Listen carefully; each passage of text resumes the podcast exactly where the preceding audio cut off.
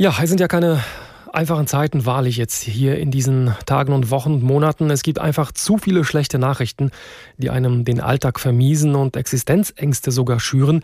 Denn eine Krise reiht sich an die nächste. Erst Corona, dann Ukraine-Krieg, Energiemangel, Inflation und Angst vor Rezession und natürlich auch die Klimakrise sozusagen als dauerhafter Begleiter. Was also tun? Vielleicht ist es mal an der Zeit, eine kleine Pause einzulegen, zumal mit dem Tag der deutschen Einheit ein langes erstes Oktoberwochenende vor uns liegt. Wie schafft man es also, abzuschalten und den Kopf langfristig oben zu halten?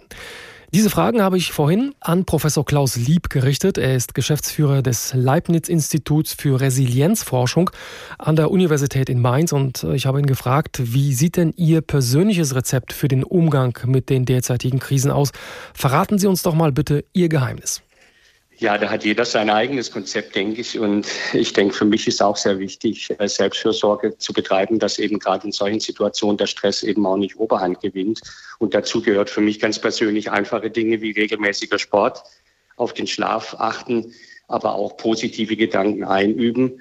Ähm, und was ich auch sehr wichtig finde, eben sich von den negativen Nachrichten auch nicht ständig online runterziehen zu lassen, sondern dass man wirklich dosiert Nachrichten aufnimmt, morgens und abends äh, von Qualitätsmedien, das ist auch was, was einen dann nicht so stark in so eine emotionale Erregung bringt. Mhm.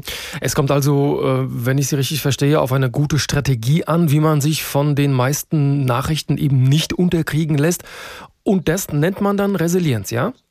Ja, Resilienz ist ja ganz allgemein die Widerstandsfähigkeit gegen Stress, also sozusagen in belastenden Situationen psychisch stabil zu bleiben oder sehr schnell äh, wieder den psychischen, gesunden, stabilen Zustand zu gewinnen, wenn man eben eine Stressreaktion hatte.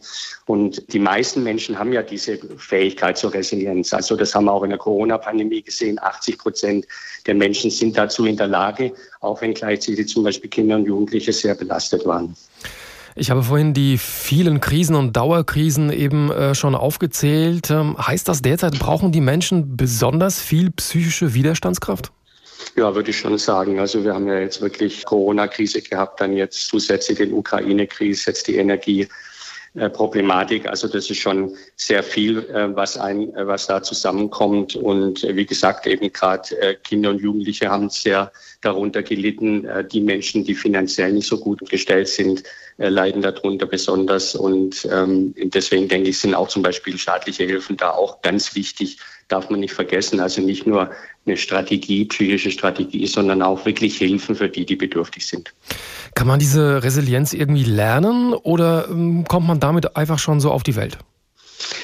Also ich würde sagen, dass manche oder wir haben die Menschen eigentlich, sagen wir mal, äh, schon so eine gewisse Veranlagung haben, aber das sind jetzt weniger genetische Faktoren, sondern Lernfaktoren. Und wir gehen heute davon aus, dass Resilienz was Dynamisches ist, also das sozusagen sich auch verändern kann.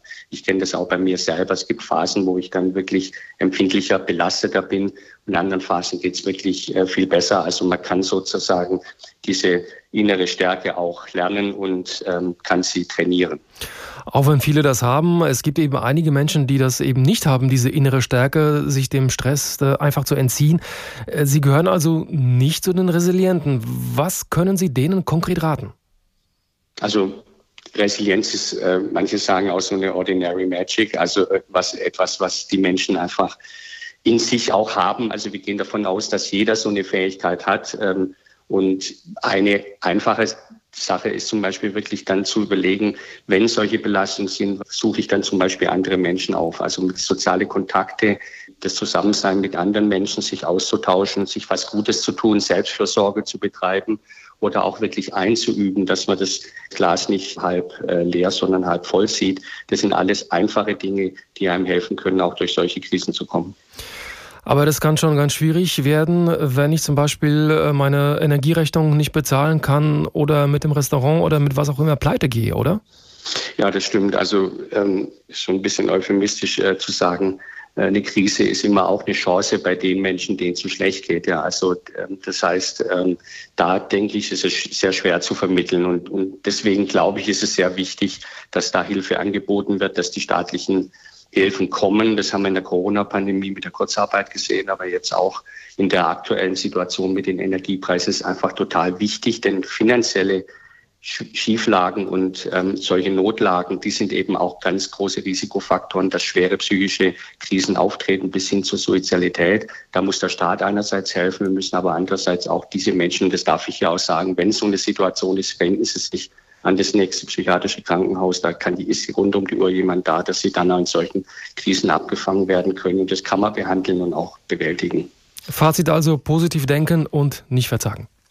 Das wäre mein Fazit. Eines kognitive Flexibilität nennen wir das eben auch den schwierigen Dingen etwas Positives abgewinnen zu können.